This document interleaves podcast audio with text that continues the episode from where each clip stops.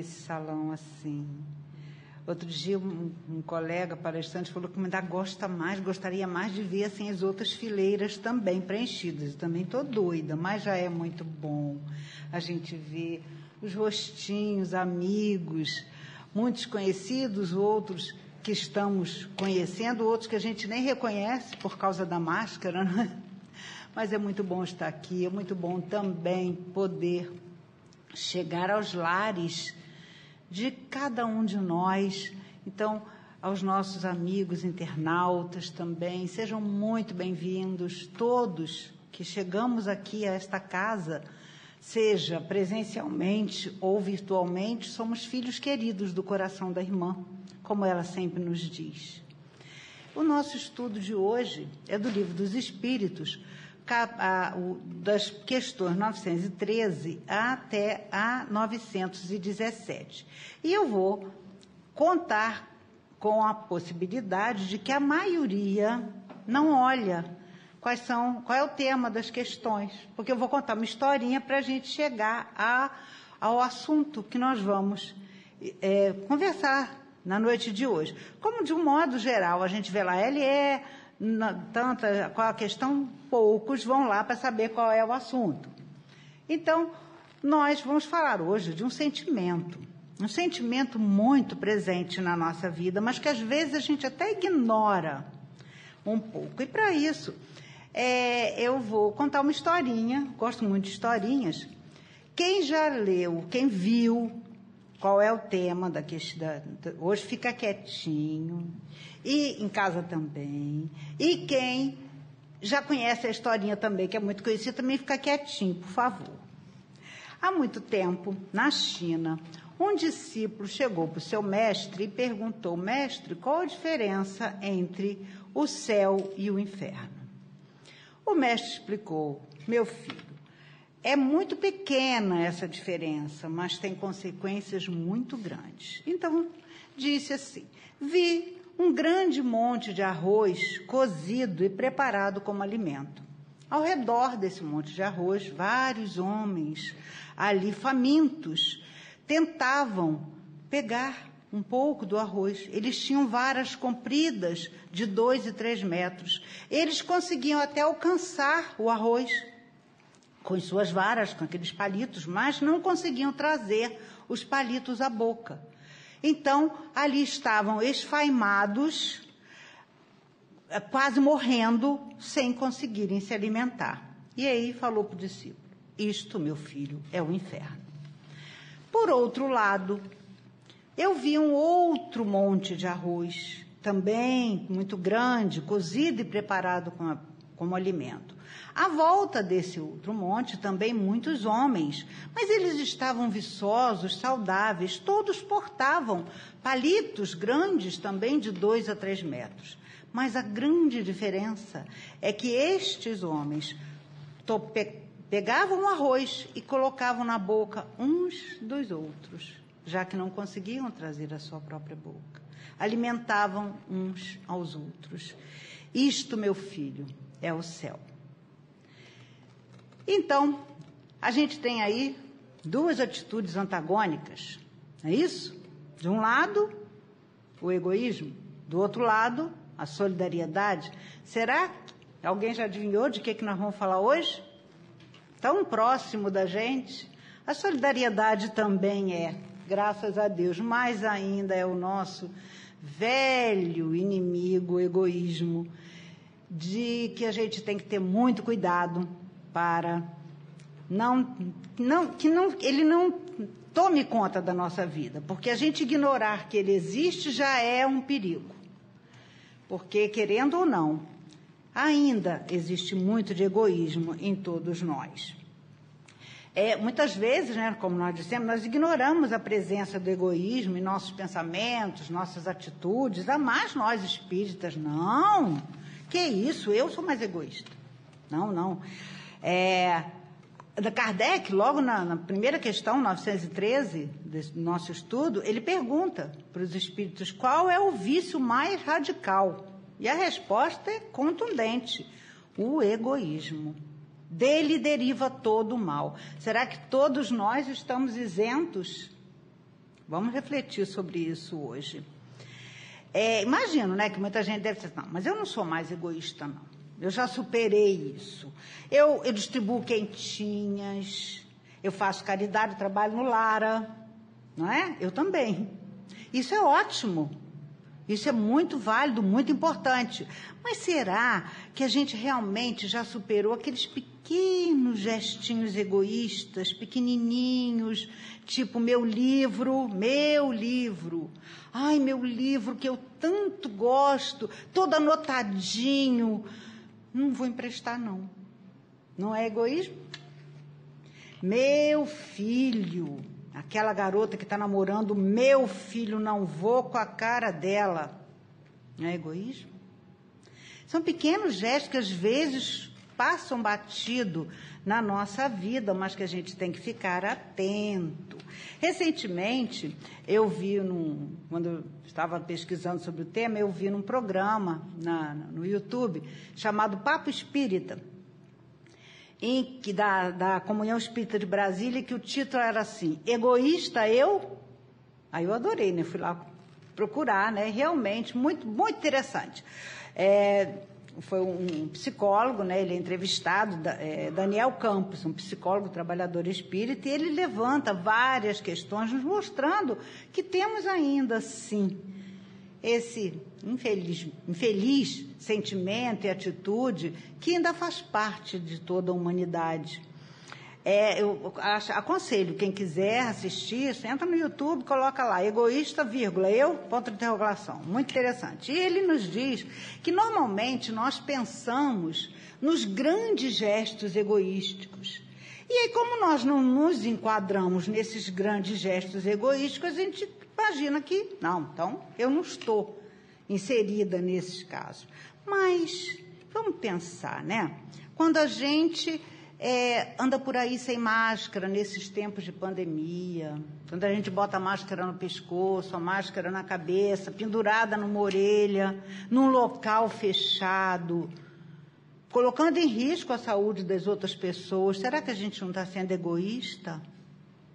Quando a gente participa de aglomerações, como muitos jovens aí, não deixam de estar na balada de jeito nenhum, desafiando. Será que isso não são atitudes egoístas?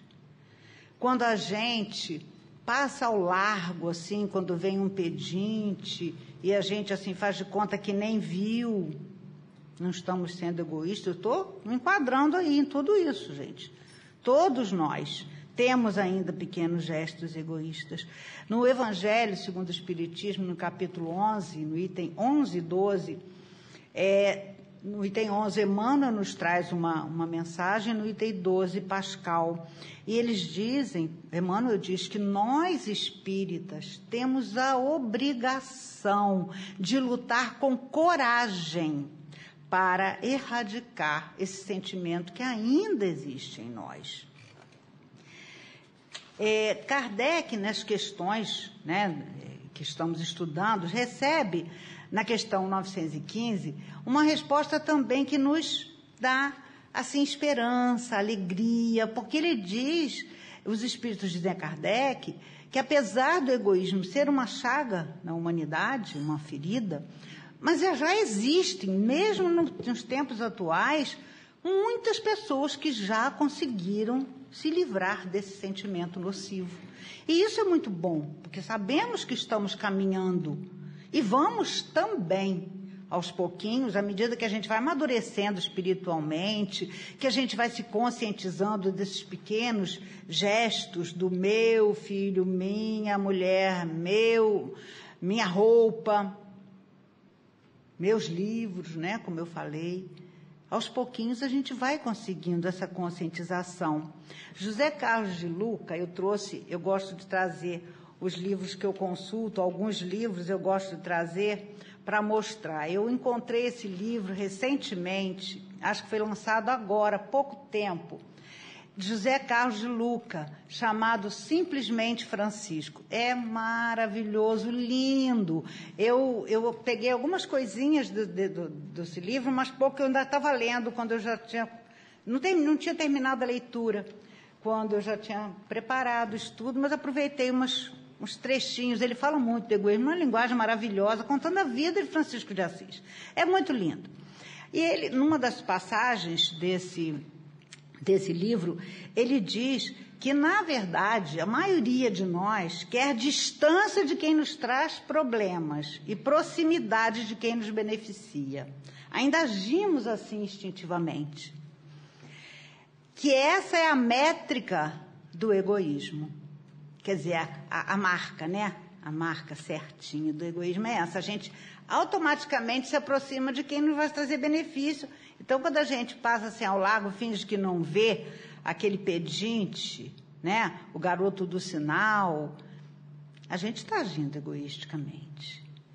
E ele ainda diz que é, continuamente, quem nos pede amor em forma de atenção, afeto, alguma ajuda, é alguém que veio para nos salvar da infelicidade do individualismo, que é um outro nome do egoísmo, né? Que está tão próximo de nós. Um outro livro também muito bom, é, que eu gosto sempre de, de consultar, chama Educação dos Sentimentos, de Jasson de Camargo, ele é do Paraná ele traz algumas, alguns conselhos muito importantes no capítulo em que ele fala sobre os nossos desejos. E ele diz que, às vezes, na realização dos nossos desejos, na busca dessa realização, a gente corre perigo. Então, ele fala do apego excessivo às pessoas, aos bens materiais, aos cargos, que nos conduz à prisão mental a esses objetos ou essas esses seres a quem nos apegamos. A possessividade, com esse isto é meu, eu quero assim. Porque essa possessividade não é só do objeto, é das pessoas, é da nossa situação, do nosso status. Não queremos mudá-lo. Então a gente quer que o outro mude para poder se adequar à nossa é, nosso conforto. A nossa necessidade de ajuste, na verdade, melhor que seja o outro que se ajuste. Isso é egoísmo. A competição, ele, ele chama muita atenção, porque às vezes, na busca da realização dos nossos desejos, a gente acaba entrando numa competição. Isso pode acontecer, gente, não parece nada não, mas até na casa espírita isso acontece. Competir por cá, competir por atenção, competir porque a Vera gosta mais de mim, da minha palestra, do que da da Eliana. Então, isso é brincadeira, claro. A Vera gosta de todo mundo. Comparação é outro perigo muito grande. A gente acaba se comparando. E diz né, que a gente compara com o espelho, né? O outro é sempre o nosso espelho.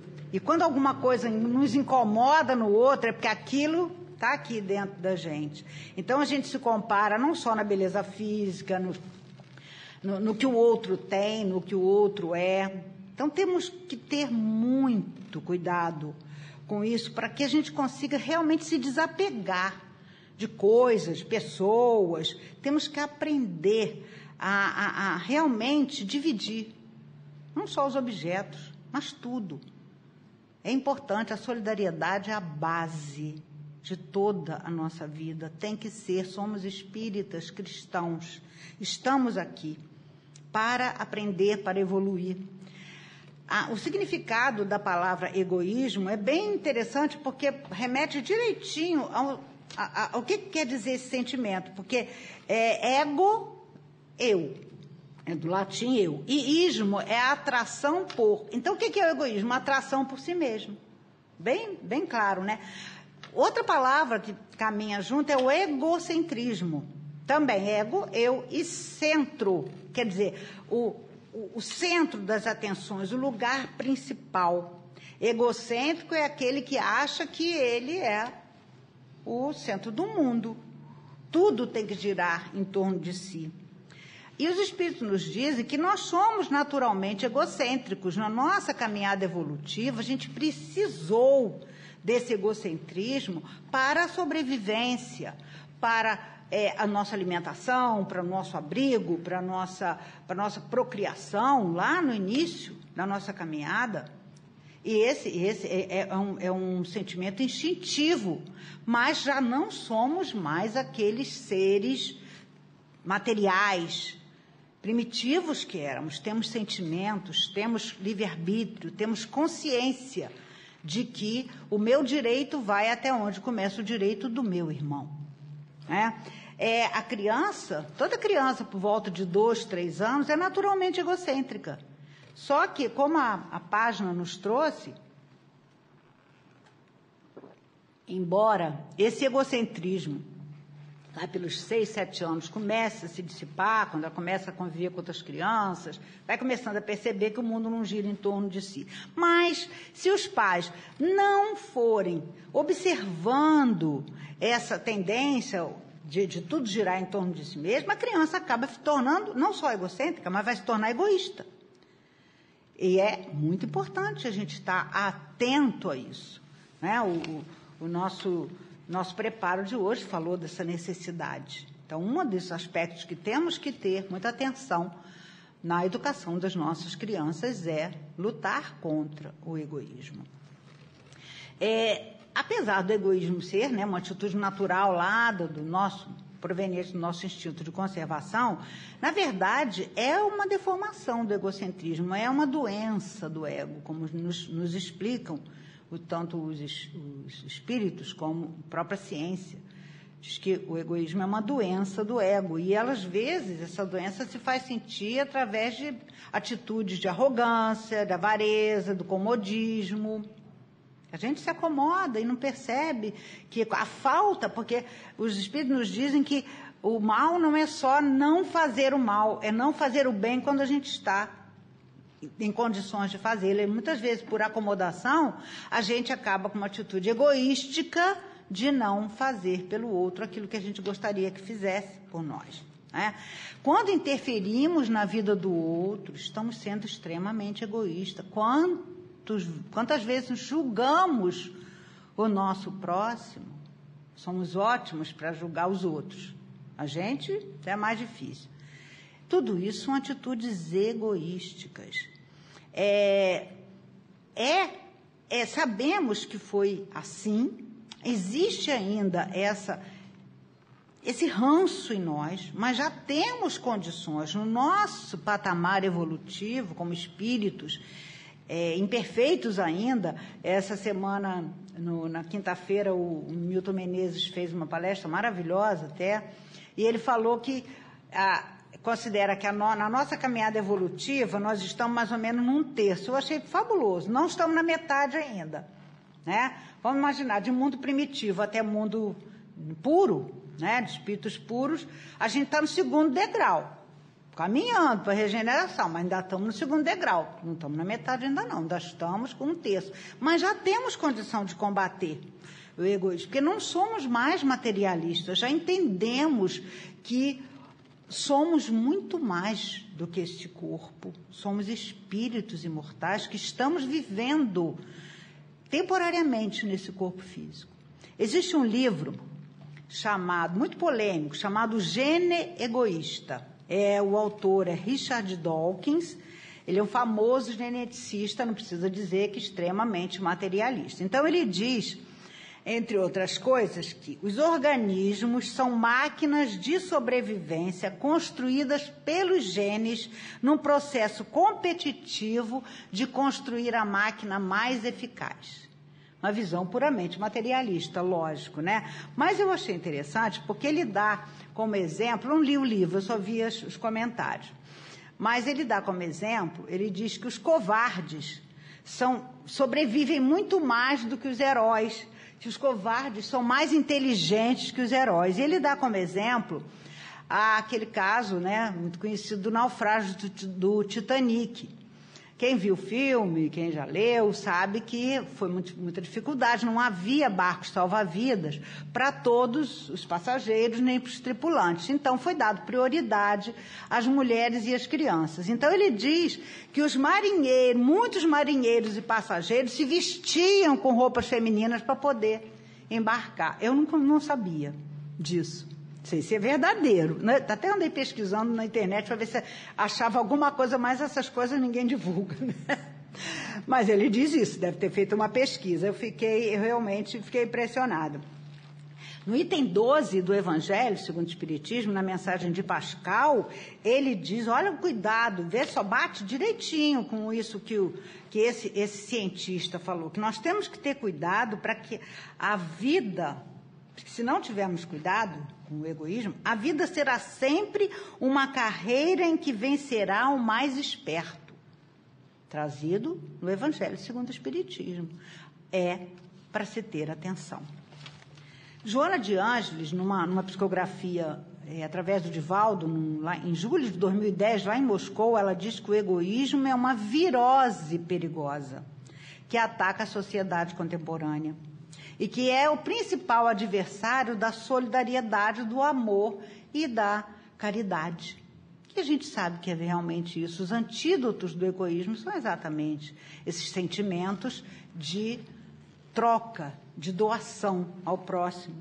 E cabe principalmente ao Espiritismo, porque eh, Joana diz que todas as doutrinas religiosas lutam contra esse inimigo feroz da, da, humanidade, que é o egoísmo, especialmente o cristianismo. E, particularmente, o Espiritismo, segundo os Espíritos vêm nos alertando, principalmente a questão 917, é que tem que lutar com, pa, para, para, com muita coragem para combater esse sentimento, esse mesmo, e que o caminho é sempre a caridade e a fraternidade para que, de, que, nós espíritas temos que lutar para que esses dois, essas duas atitudes sejam a base da, das nossas instituições sociais. Então cabe a nós espíritas, né, que temos essa consciência, fazemos a nossa parte sem egoísmo, né? dividindo com, com os outros. É, e como o Espiritismo nos ensina, a vida não começa no berço nem acaba no túmulo. Sabemos que a vida continua, que os espíritos carregam para a, a, a vida espiritual atitudes, sentimentos bons e ruins, né? que atravessam muitas vezes séculos, com, gerando perseguições, gerando reencarnações dolorosas. E eu li recentemente, eu estava até aqui assistindo uma palestra, algo assim, acho que foi a primeira vez logo que eu vim no presencial, eu trouxe esse livro para ficar lendo. É um livro escrito por Luiz Gonzaga Pinheiro, ele é, ele, ele trabalha em reuniões mediúnicas, na casa espírita dele, que eu acho que é em São Paulo, e ele atua como doutrinador, que é o nome que a doutrina espírita dá àquele médium que na reunião mediúnica conversa, dialoga com os espíritos através dos médios psicofônicos. E ele conta vários casos que ele vivenciou. E eu fiquei muito impressionada com um caso que ele narra, dizendo que chegou à reunião mediúnica da qual ele participava como doutrinador, um espírito muito revoltado, perseguindo um encarnado e querendo levá-lo ao suicídio, de qualquer maneira. Dizia que ele e mais dois amigos desencarnados, juntamente com este que agora estava encarnado, haviam feito um pacto em vidas passadas que aquele que agora estava aqui na Terra, não havia cumprido a parte dele. Aí o doutrinador foi levando, conduzindo o diálogo e pediu para que então ele contasse o que, que aconteceu, qual a situação. E então o Espírito diz assim: Nós éramos muito jovens, vivíamos à procura de emoções fortes. Não éramos diferentes de muitos jovens de hoje, que pulam de prédios, apostam corridas ou se envolvem com drogas. Quer dizer, olha a importância, né? Reflexão. Um dia, olha o que ele conta, tivemos a infeliz ideia de querer ver a morte de perto. Combinamos que cada um de nós se aproximaria da morte de uma maneira diferente, mas não, no final nos salvaríamos e depois trocaríamos as impressões, como é que nós sentimos essa chegada tão próxima da morte. Então, ele diz, esse espírito que estava né, se comunicando, eu escolhi o enforcamento. E o combinado era que esse Aí ele se refere ao encarnado, que esse covarde, quando visse que eu estava começando a sufocar, cortasse a corda. O outro colega, que ele falou, Kleber, preferiu cortar os pulsos. O combinado era que quando o sangue começasse a, a, a sair, ele amarrasse, fizesse um torniquete, né, um, apertasse para o sangue parar de fluir. O outro, que ele chama de Tarcísio, escolheu o veneno.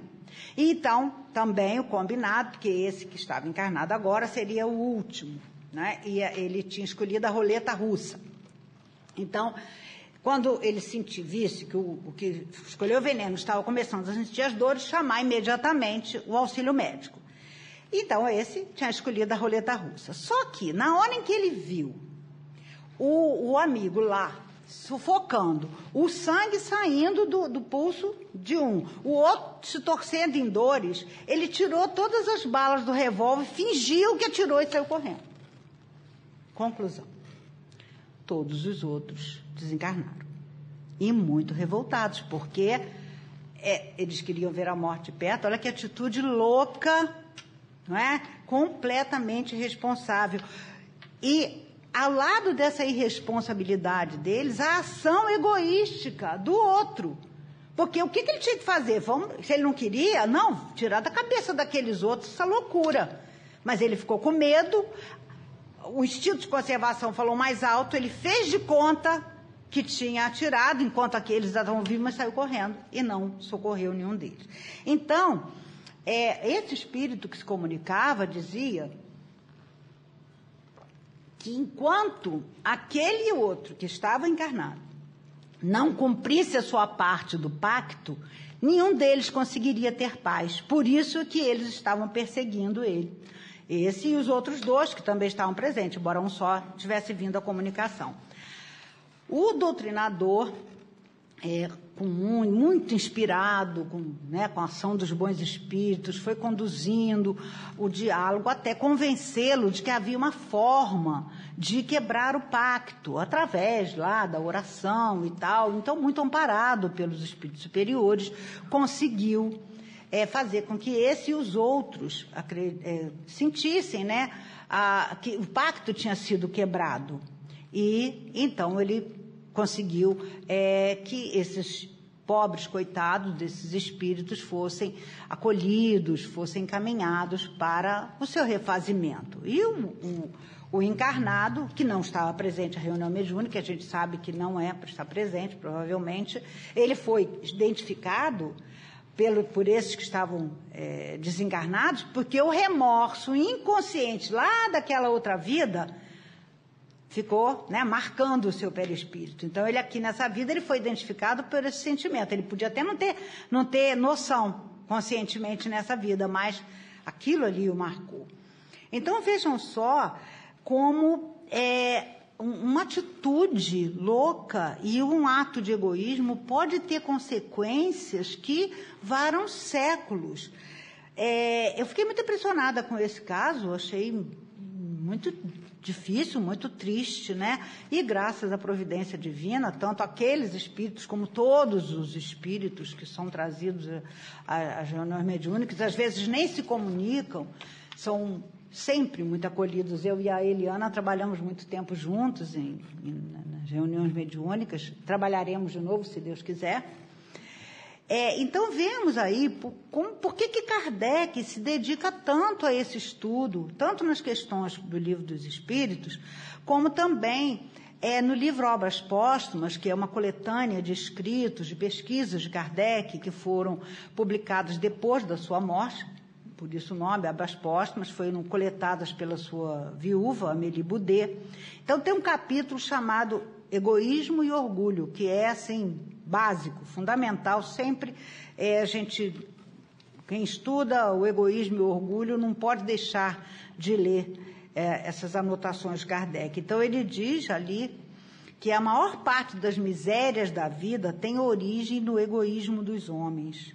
Que o egoísmo se origina do orgulho, quer dizer, esse caminho, ó, para e passo, egoísmo e orgulho.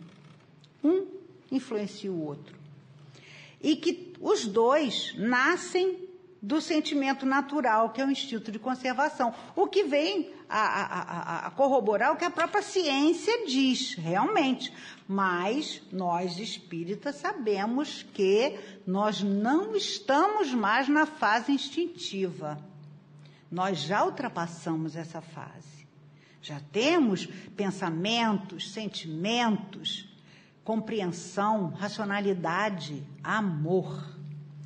A, da mesma forma que a criança egocêntrica, aos seis, sete anos, começa a perceber que o mundo, quer dizer, se não for alimentado esse egocentrismo dela, se for naturalmente trabalhado, ela começa a perceber que o mundo não gira em torno dela. A humanidade também, à medida que vai amadurecendo espiritualmente, vai se deparando com o grande antídoto do egoísmo, que é o altruísmo, que é na verdade, a prática da caridade, do amor em ação. Então, temos sim ainda muito egoísmo em nós, temos. Temos que reconhecer, é, não adianta a gente colocar uma cortina de fumaça, não, eu não tenho, eu não sou, porque aí é que mora o perigo. Temos sim, de vez em quando a gente ainda dá um escorregão, mas estamos caminhando porque nós não temos egoísmo, não só, não só como individualidade, mas principalmente como coletividade. E fazemos parte da coletividade. Mas estamos caminhando até que essa, essa grande chaga da humanidade seja realmente erradicada, porque sabemos que estamos na construção da, do novo patamar que a Terra está se encaminhando que é o um mundo de regeneração. Fazemos parte dessa caminhada. E a extirpação do egoísmo é um ponto importantíssimo para que nós, humanidade, estejamos neste planeta de regeneração. Porque o progresso, ele está seguindo. Nós voltaremos ao mundo regenerado se estivermos regenerados também. Não é?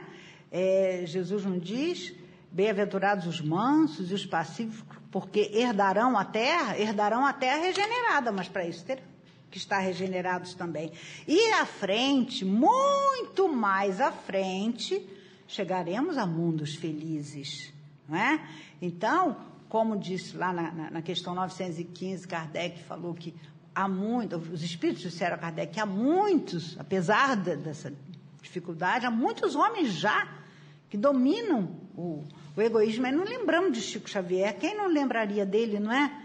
Grande exemplo e muitos e muitos outros. Aí, voltando mais uma vez ao livro do, do De Luca, né? O, o, simplesmente Francisco, ele diz que Deus continua enviando necessitados à nossa presença que eles cruzam o nosso caminho no lar, na via pública, no trabalho, e onde quer que nós encontremos um necessitado do corpo ou necessitado da alma, porque uns precisam de pão e outros precisam apenas de atenção, temos que dar, ter esse cuidado de olhos de ver, ouvidos de ouvir e braços para acolher.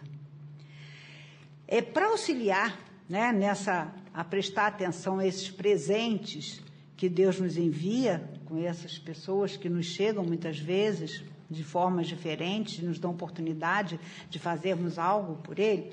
Eu encontrei neste livro, eu trago meus livrinhos. Este livro chama A Jornada do Espírito, é da autora Luzia Matias, é uma companheira do Centro Espírita Leon Denis, que já veio várias vezes ao SEMA, maravilhoso. E esse livro é resultado do encontro anual, de um dos encontros anuais sobre a vida e a obra de Leon Denis, que acontece lá no Centro Espírita Leon Denis. Então, lá no capítulo 12, ela, porque o livro é todo, é todo construído com, como se fosse o próprio encontro, com diálogos, com é, orientações de fazer isso, fazer aquilo. E lá no finalzinho, ela propõe uma experiência individual para cada um daqueles que estão ali lendo o livro ou que participaram do encontro presencial. Não sei quando foi esse encontro, já é antigo, esse livro é bem antigo.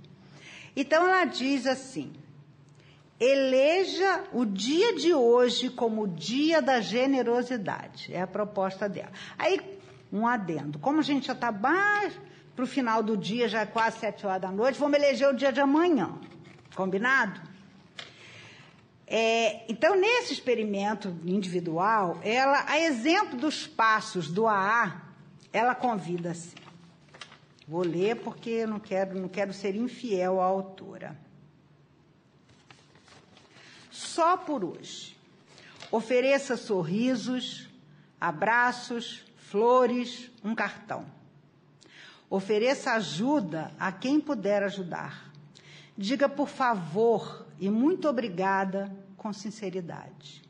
Dê bom dia, boa tarde e boa noite com todo o sentimento. Atenda a quem puder com solicitude. Ceda a vez. Dê oportunidade. Compartilhe. Participe. Então, esses passos que ela nos aconselha. Ele elige um dia, e que ele, e hoje é o meu dia da generosidade. E ela diz que ao final desse dia, ela aconselha que a gente faça um balanço e verifique como é que se sentiu. E que ela tem certeza de que quem vivenciar isso vai sentir como se o espírito estivesse se iluminando. Eu não fiz ainda não. Vou fazer, fazer junto com todo mundo, amanhã. Amanhã, depois de amanhã, depois de amanhã, depois de amanhã, porque isso não é para um dia só não, né, gente? A gente, só por hoje, só por hoje a gente vai e faz, né? Então, vamos valorizar a nossa reencarnação. Ela ainda dá mais um, um último conselho, como se fosse um recado para si mesmo, como se fosse o imã da geladeira. Seja mais disponível. Que sejamos todos mais disponíveis e que Jesus nos abençoe.